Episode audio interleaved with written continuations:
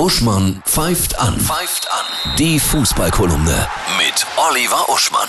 Hallo Oliver, ich grüße dich. Hallo Annette. Ja, nun ist es klar, die Fußball-Bundesliga startet wieder am 16. Mai.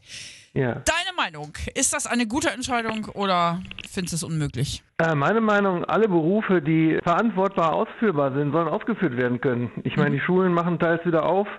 Hier in den Baumärkten, da wuselt es wie in den Termitenhügeln, ja.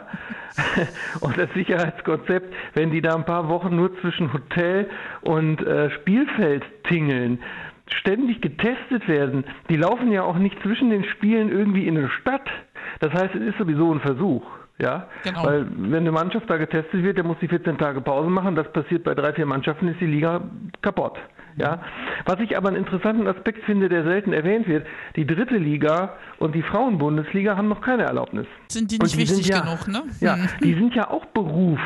Ja. Ne? Und nicht nur das, es geht ja darum, die Vereine zu retten, weil Vereine bedeuten auch Ortskultur und Bindung für viele Menschen. Und ich sag mal, so ein Würzburg oder so ein Meppen oder so ein Rostock, um jetzt mal nur so ein paar Orte aus der dritten Liga zu nennen, die werden es sicherlich schwerer haben in der Corona-Krise als München und Dortmund. Auf jeden nur mal Fall. so gesagt. Ja. Und finanziell haben die ja richtig zu tun dann auch gerade. genau, ne? ja. Also d- das wird irgendwie Fragen aufwerfen, die wir noch nie hatten, ne? Das Genau. Und am Wochenende wird natürlich auch spannend zu sehen sein, es ist ja auch Derby, also jetzt am ähm, 16. Ne, äh, Schalke Dortmund und so, ob die Leute, die Fans äh, zu Hause bleiben Mhm. und äh, schön einen auf Couch Potato machen, weil ja Sky ausnahmsweise frei überträgt, ohne Pay-TV.